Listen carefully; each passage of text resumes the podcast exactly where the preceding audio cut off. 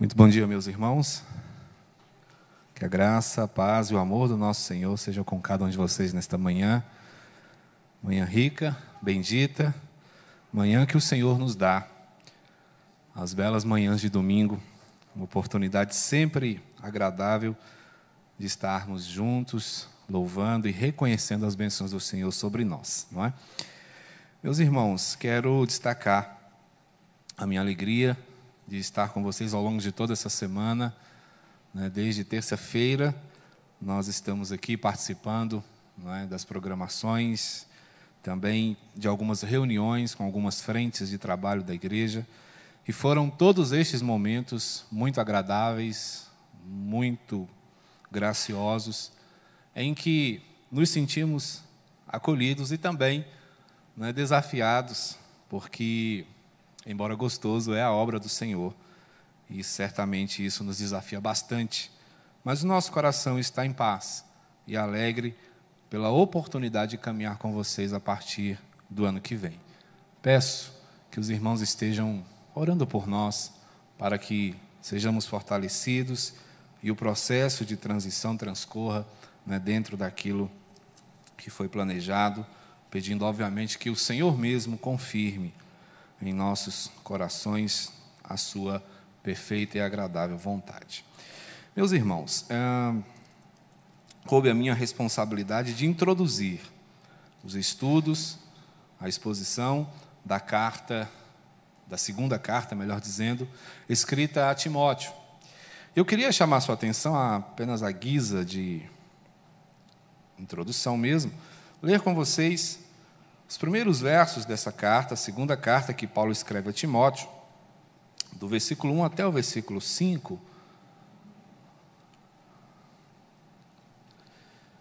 onde lemos assim: Paulo, apóstolo de Cristo Jesus, pela vontade de Deus, de conformidade com a promessa da vida que está em Cristo Jesus, ao amado filho Timóteo, graça, misericórdia e paz da parte de Deus Deus Pai e de Cristo Jesus, nosso Senhor. Dou graças a Deus, a quem desde os meus antepassados sirvo com consciência pura, porque sem cessar me lembro de ti nas minhas orações, noite e dia. Lembrado das tuas lágrimas, estou ansioso por ver-te, para que eu transborde de alegria, pela recordação que guardo de tua fé sem fingimento, a mesma fé que primeiramente habitou em tua avó Lloyd e em sua mãe, Eunice, e estou certo de que também em ti. Santo Deus, Pai de misericórdia, oramos por tua iluminação. Ajuda-nos, ó Deus, na compreensão das sagradas letras, para que, por intermédio delas, nos acheguemos cada vez mais ao Senhor. Amém. Temos diante de nós, meus irmãos, uma carta emocionante. A carta que Paulo escreve a Timóteo pela segunda vez, ele já havia escrito uma outra carta, num contexto semelhante, é, contém um pouco de tudo que Paulo experimentou.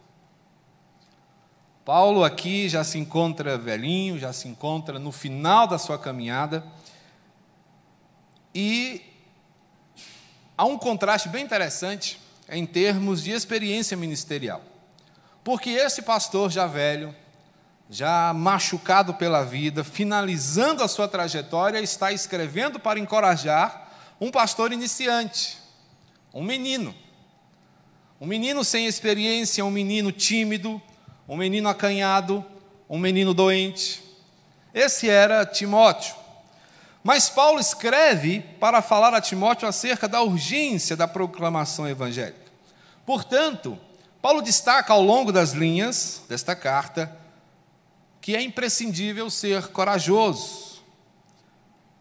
E a coragem aqui vai nos dois sentidos, porque de Paulo também ela é exigida, uma vez que ele é consciente que a sua caminhada está no final. Paulo estava no corredor da morte, e a sua condenação já estava decretada e seria realmente a morte. Então é preciso coragem para encarar esse tipo de sorte. Mas a Timóteo cabe o encorajamento de encarar os começos, de lidar, muitas vezes, com a incredulidade, de ser diligente no testemunho, além de priorizar a urgência da pregação. E muitas vezes Timóteo ia se deparar com situações em que fidelidade e corrupção iam se contrastar. Portanto, essa é a carta final do apóstolo Paulo, é o seu testamento. Por isso ela é uma carta emocionante, porque ela vai levando um pouco do seu coração, não só as suas doutrinas, não só os seus ensinamentos, mas também muito dos seus sentimentos, das suas emoções, do apreço que ele tem por Timóteo e pela igreja. É o testamento que ele deixa, é o que ele, é, como eu poderia dizer, deixa a igreja como seu legado, contendo exortações, mas também muito do seu coração. Paulo é um presidiário escritor. Essa já era a segunda vez em que Paulo estava preso. Na primeira vez, ele esteve preso em Jerusalém, dali foi levado para Cesareia e então chegou a Roma, onde ficou preso não é, de uma forma mais branda, porque ele foi, lhe foi permitido ficar em prisão domiciliar. Por ser cidadão romano, ele teve alguns privilégios e ele então alugou uma casa, e nesta casa ele recebia as pessoas, fazia seus cultos, ensinava, e ali também ele pôde escrever algumas cartas, dentre elas Efésios, aos Efésios, aos Filipenses, aos Colossenses e também a Filemon. Agora, Paulo está preso pela segunda vez. Mas, embora ele continuasse sendo um cidadão romano, ele havia perdido seus privilégios. Ele era agora tratado como um preso comum, e ele fora então jogado numa masmorra, um lugar frio, subterrâneo, escondido, insalubre, sozinho, deixado ali para morrer. Restava-lhe ainda algum privilégio como cidadão romano. E por causa disso ele não seria queimado como os demais cristãos. E aí o grande privilégio de Paulo era ser decapitado. Era uma morte mais rápida, e por ser cidadão romano, ele teve direito a ela. O tempo dessa prisão coaduna com o império de Nero, que em 64, depois de Cristo, incendeia Roma, querendo ele reformar a cidade, construir uma nova capital, ele incendeia Roma e a sorte não é, lhe foi favorável porque naquela oportunidade apenas os bairros frequentados pelos cristãos foram preservados daquele incêndio. Isso serviu de álibi para que ele pudesse, então, jogar a culpa nos cristãos. E isso desencadeou uma ferrenha perseguição. E nesse contexto, Paulo é preso. E por ser cristão, ele é tratado de forma comum. E então ele vai ser condenado à morte para ser decapitado e tratado como um malfeitor. Paulo está no final da sua carreira, está ali sozinho e passando grandes necessidades. Como nós podemos ver, queria pedir para você abrir aí, capítulo 4 da carta, verso 21. Se alguém quiser ler.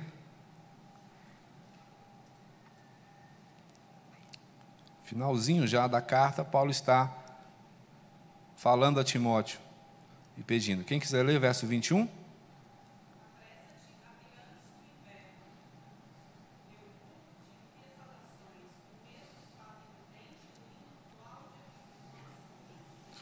Então ele pede pressa, venha logo, porque a sentença já está decretada, eu estou aqui sozinho e necessito da tua companhia, necessito de ver meus amigos.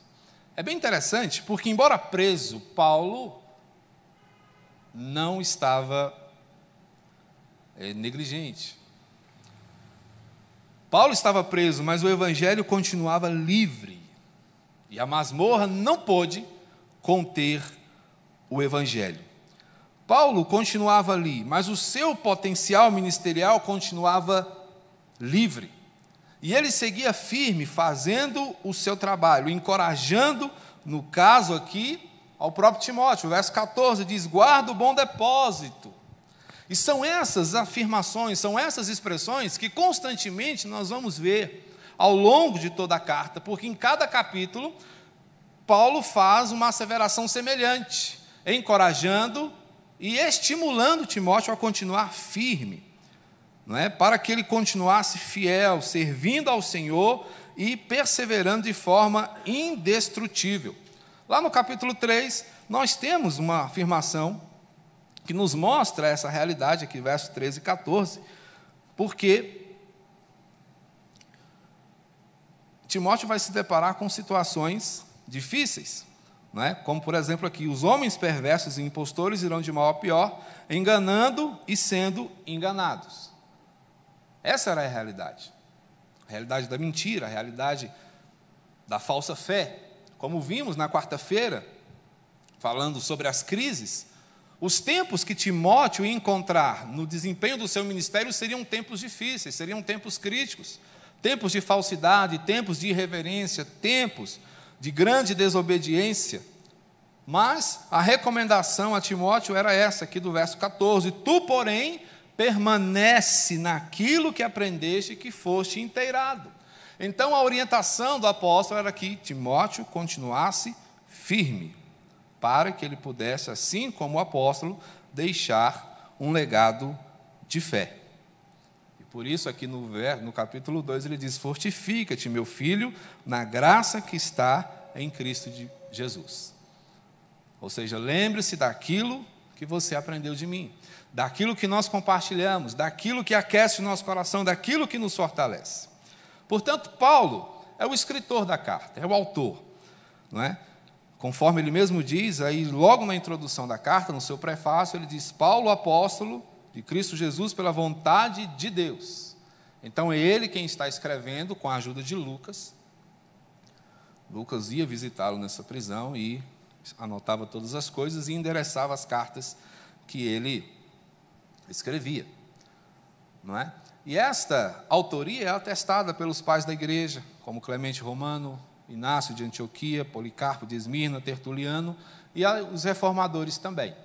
A partir daí, por volta dos anos 1800, começou-se a questionar a autoria de Paulo em relação a esta carta.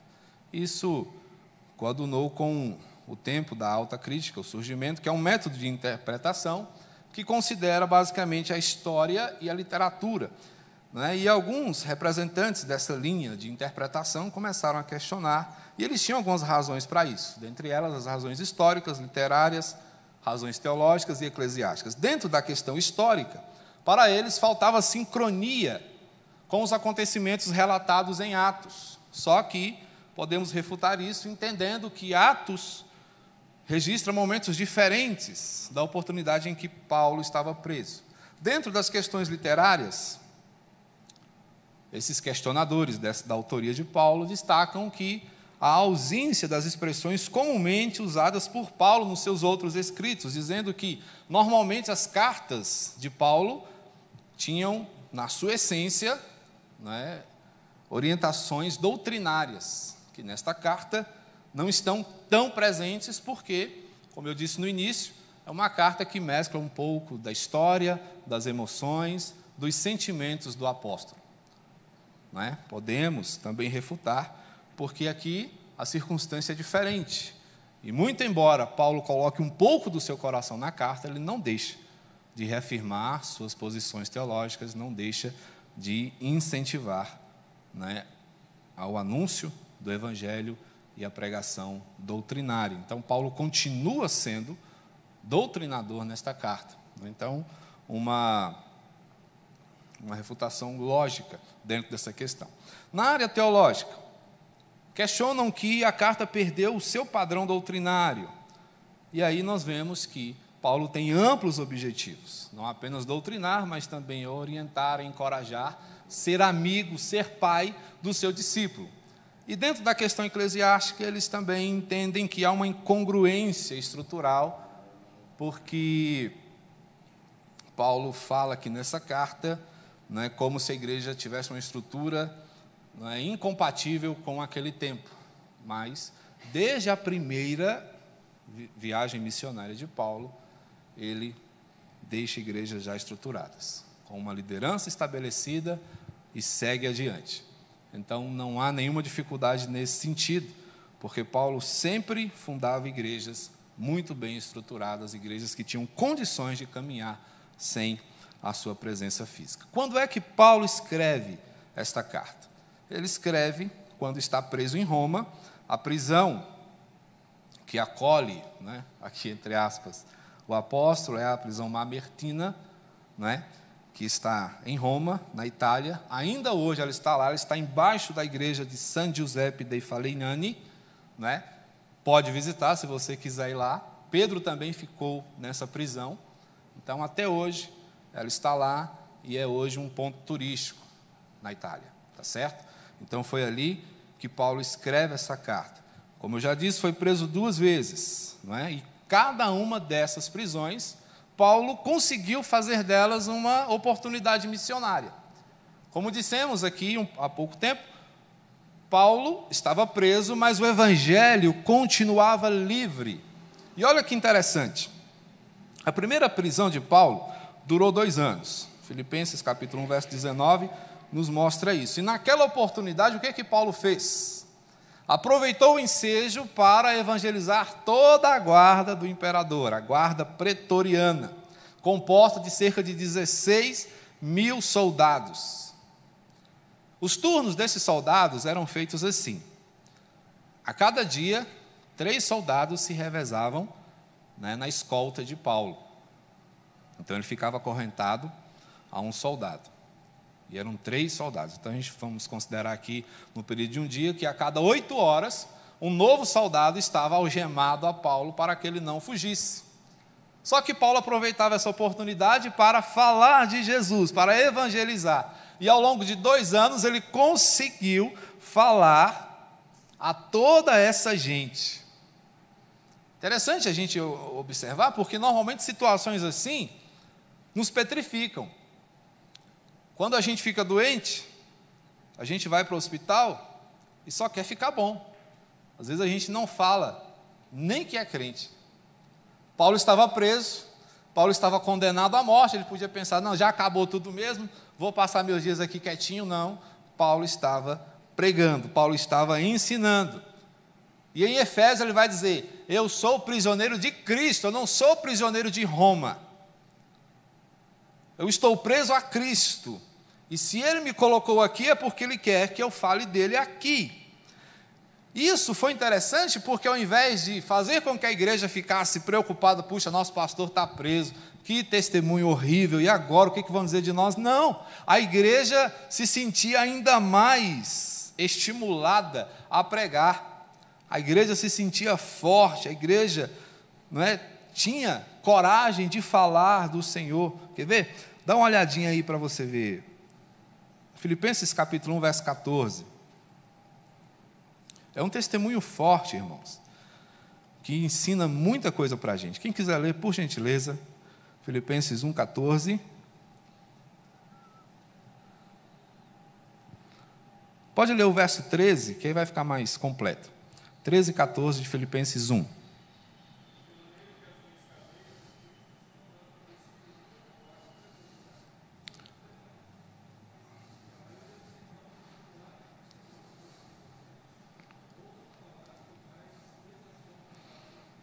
Olha que legal, não é? Como é interessante. As minhas cadeias se tornaram conhecidas de toda a guarda. E a maioria dos irmãos estimulados no Senhor por minhas algemas. Então, o fato de Paulo estar preso e fazer o que fazia na prisão deixava a igreja estimulada. A igreja, puxa vida, nosso pastor está pregando lá, vamos fazer assim também.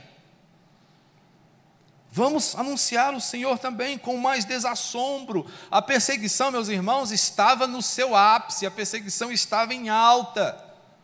Ser cristão equivalia a cometer um crime hediondo. Mas isso não os assustava, não os assombrava. E hoje um vírus nos deixa trancados em casa, calados, sem falar do Evangelho. Onde você está quando o seu pastor diz: Olha, eu estou fazendo visitas? Você o recebe? Você vai com ele? Então, muitas vezes nós, buscando proteger a nossa vida, estamos perdendo de vista a própria vida. Mas não foi assim naqueles dias do primeiro século. As pessoas estavam engajadas, a despeito do perigo que corriam. Havia ousadia missionária no coração daquela igreja, além da criatividade pastoral. Se Paulo estava impedido de se reunir com seus irmãos, o que, que ele fazia? Lives escritas. Paulo enviava cartas, pastoreando a igreja remotamente. Isso já virou tema de estudo de sermão nos nossos dias, pastoreando a igreja remotamente. E nós estamos tentando fazer isso. Nós estamos tentando alcançar a igreja que não consegue se reunir. Paulo fazia a mesma coisa, em forma de cartas, que não tinham a velocidade da internet, não tinham a velocidade do tempo real como nós temos, mas que levavam dias para chegar. E quando chegava, tinha um teor doutrinário a ser exposto, compartilhado e repartido. Não era apenas para ser recebido, não era apenas para que as pessoas, puxa, o nosso pastor lembrou de nós. Que palavra maravilhosa. Eu estava conversando com a minha esposa ontem. Eu, no objetivo de alcançar também aqueles irmãos que estão mais isolados, tenho feito algum trabalho midiático. Eu envio pequenos áudios todos os dias. E eu observo que o feedback é diferente dependendo do teor da mensagem. Quando ela é mais encorajadora, de esperança, tem muito feedback. Amém, pastor, glória a Deus, o Senhor cuida de mim, mas volta e meia também a gente dá um arroxo. E um certo dia eu coloquei uma falando assim: e aí, quanto de Cristo há em você? Ninguém falou nada. É hora de testemunhar, é hora de fazer diferença. Então, muitas vezes é o que acontece conosco, mas quando Paulo escrevia, as pessoas se sentiam estimuladas. Paulo diz: olha, gente, eu estou preso, mas fiquem tranquilos, porque eu estou aproveitando o tempo aqui tá, para evangelizar essa turma aqui. Quem sabe, eles se convertendo, né, começam a nos ajudar também. Certo? Então é isso que nós temos que fazer. Porque, embora Paulo estivesse preso, ele se sentia livre para servir. E mesmo da prisão, ele estava coordenando a obra de Deus. Olha só, o que é que Paulo é capaz de fazer? Ele deixou Tito em Creta para cuidar daquela igreja. Ele deixou Timóteo em Éfeso para conduzir o trabalho. Ele abriu igrejas em Colossos, Macedônia, Nicópolis, Espanha, Éfeso, Troade, Macedônia. Foi lá que ele deixou a capa, lembra? Corinto, Roma. Em todos os lugares que Paulo passou, ele deixou a sua marca. Preso. Preso. Então, um homem desse nunca pode ser reconhecido como um presidiário. Mas a quem Paulo escreve? Paulo endereça essa carta a quem? Ele endereça essa carta a um menino originário de Listra chamado Timóteo. Timóteo era filho de crentes pelo menos a sua mãe. Eunice era uma judia crente, sua avó Lloyd também, seu pai era grego. Não há aqui como afirmar se ele era crente ou não. Atos 16 fala um pouquinho da origem familiar de Timóteo. Ele nasceu no meio desse contexto de fé, mas ele conheceu Jesus por meio de Paulo. Paulo o chama de filho na fé. Aparentemente, Timóteo seguiu no meio dessa família abençoada, mas sem se posicionar. E Paulo, então, o insere no contexto da fé. Paulo chama de verdadeiro filho na fé. Verso 2 aqui, da primeira carta que ele escreve, ele diz: Timóteo, verdadeiro filho na fé. Então, Paulo tem um carinho todo especial. Lá em Coríntios, ele vai falar, não é, na primeira carta, sobre Timóteo como sendo um filho amado e fiel no Senhor. Paulo tinha uma grande admiração por Timóteo. Era para ele um jovem admirável. Não que Timóteo fosse uma pessoa que se destacava. Aparentemente, Timóteo tinha uma personalidade fraca. Não era muito expressivo, ele era tímido, acanhado. Só que era um menino crente. Era um menino que dava gosto, como a gente pode dizer.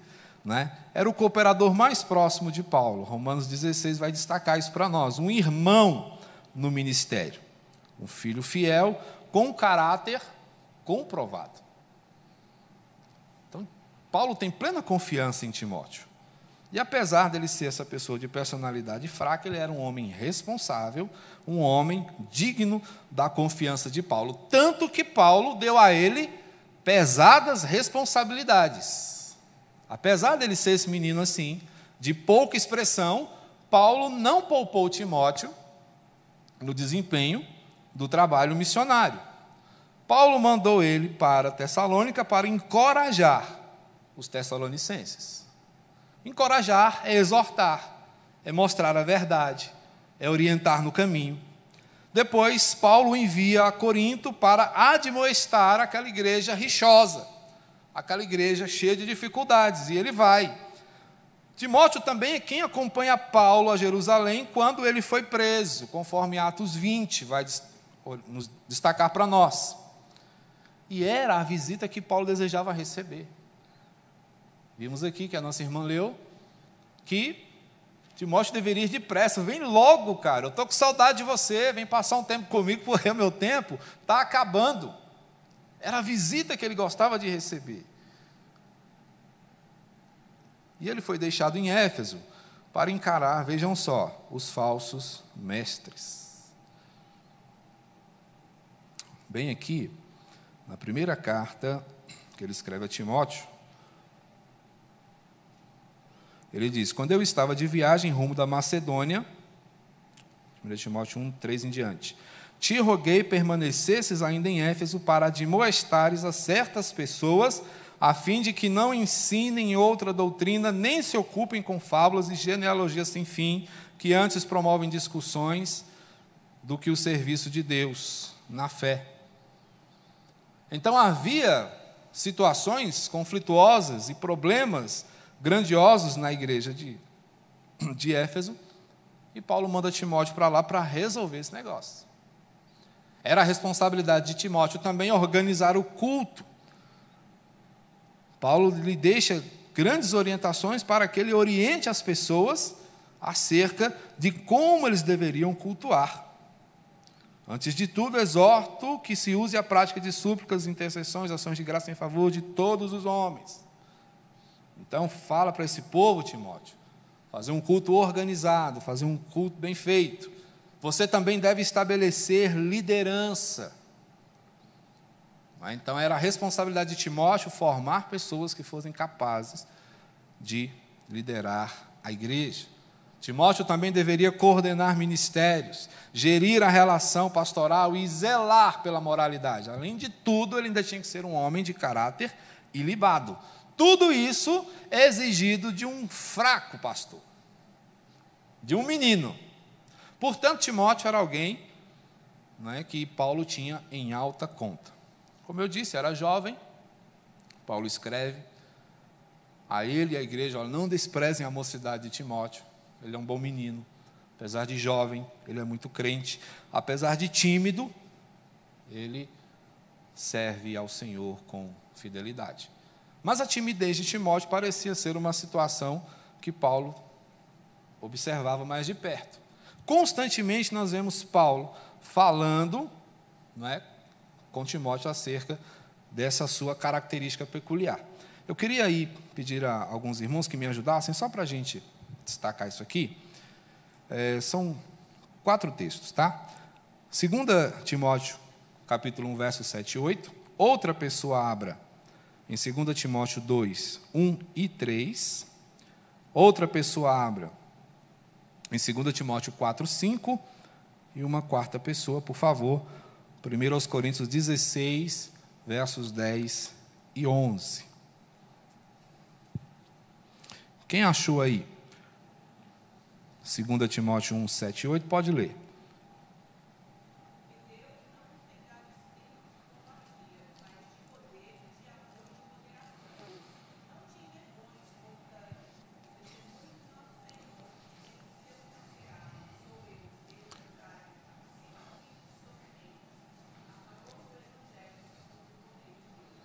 Está vendo? O Senhor não nos deu, Timóteo, espírito de covardia. Então podia ser difícil, embaraçoso para Timóteo fazer algumas coisas. Paulo chegava, meu filho, não tenha vergonha. Fique tranquilo, porque o Senhor está nos ajudando.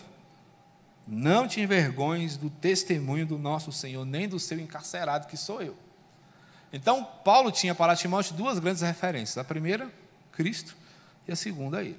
Falou, ó, não tenha vergonha da gente não, fale com ousadia. Segundo texto aí, segundo Timóteo 2, 1 e 3. Quem achou?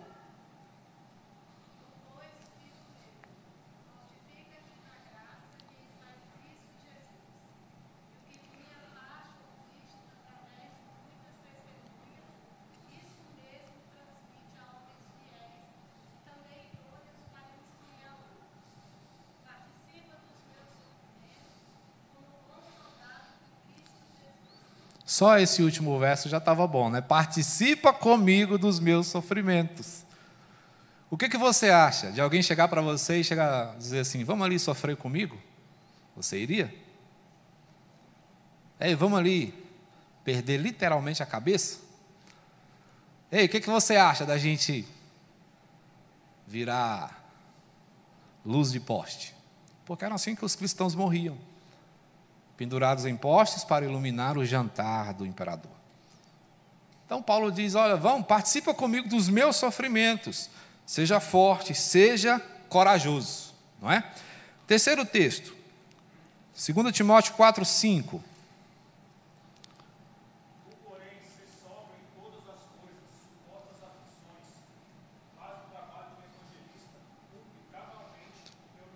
Sobriedade o que, que isso quer dizer?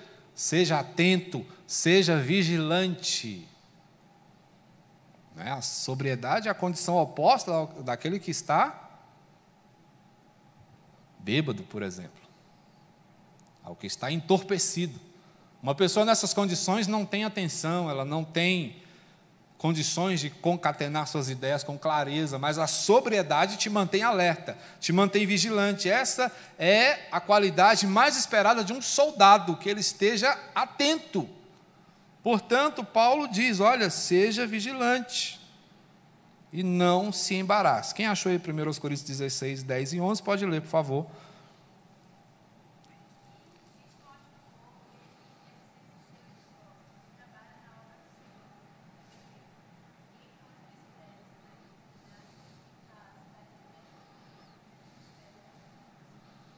Ninguém o despreza. Ele diz também isso à igreja de Corinto. Portanto,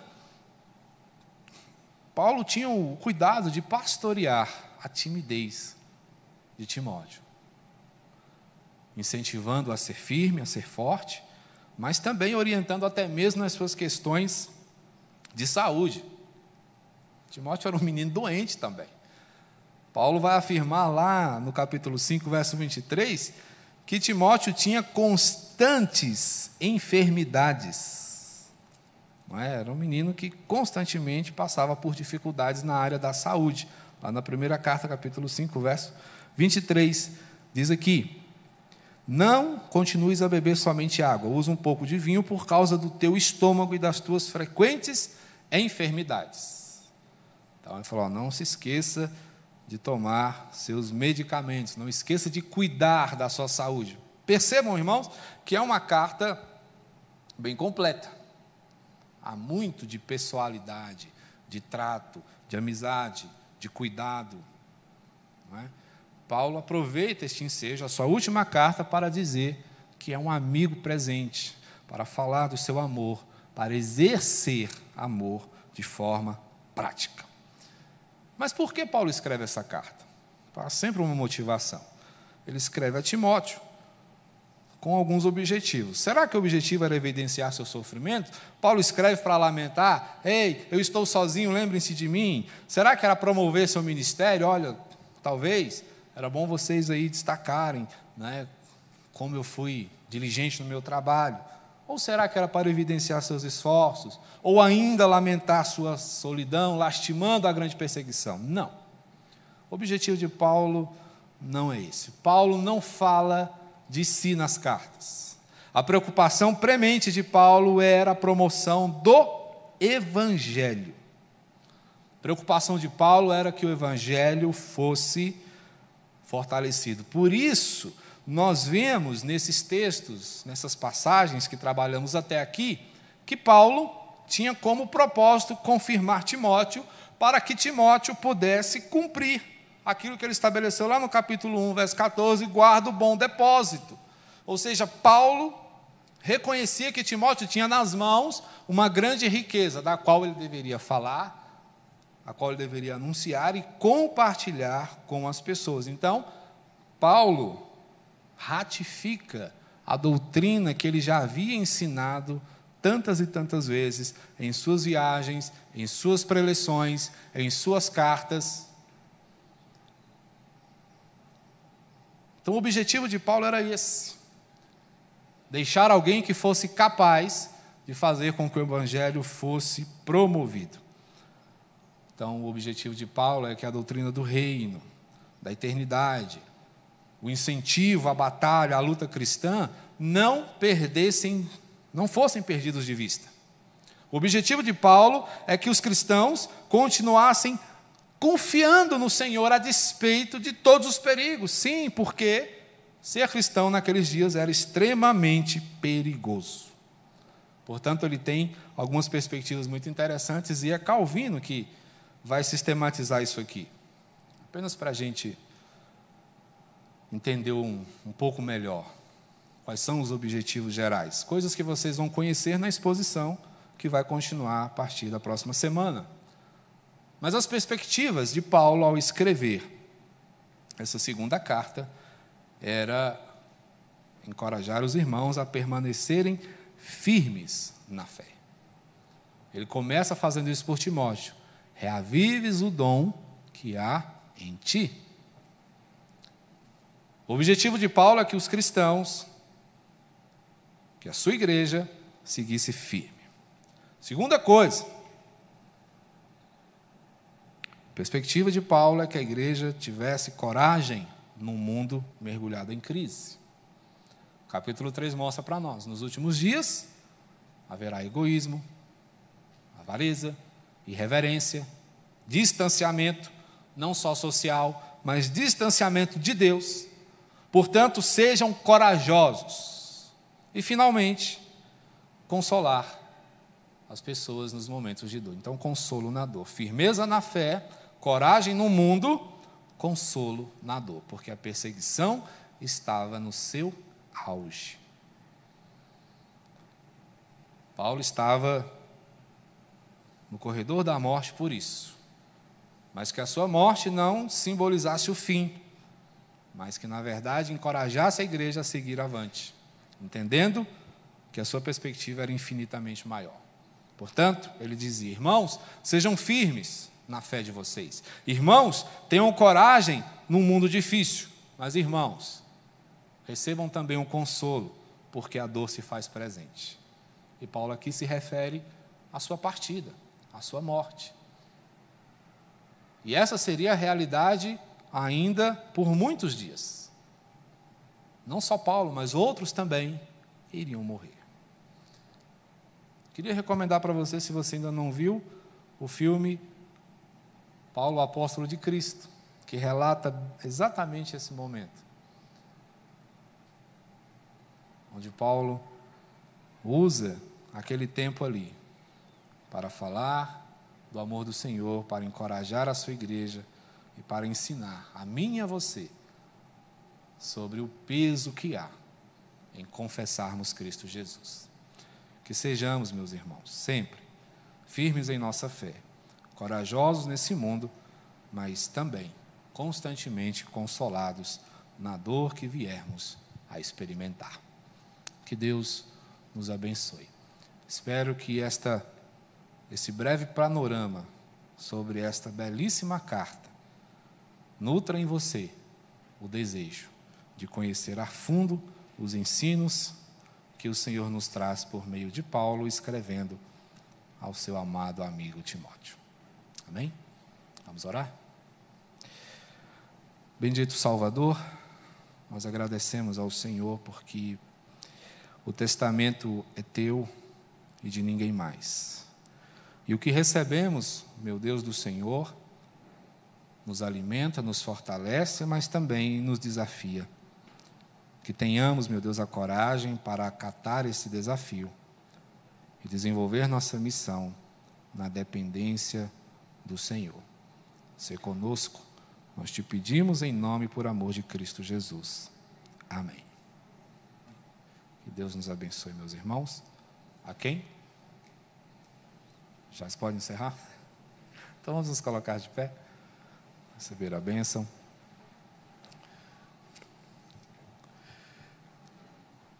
Que a graça de nosso Senhor e Salvador Jesus Cristo, o seu amor poderoso, e a intensa consolação do Espírito Santo seja com o povo do Senhor, para que caminhando neste mundo, sejamos firmes em nossa fé, corajosos também, mas acima de tudo consolados e orientados pelo Senhor até o grande dia, quando com Cristo reinaremos por todo sempre, pelos séculos dos séculos.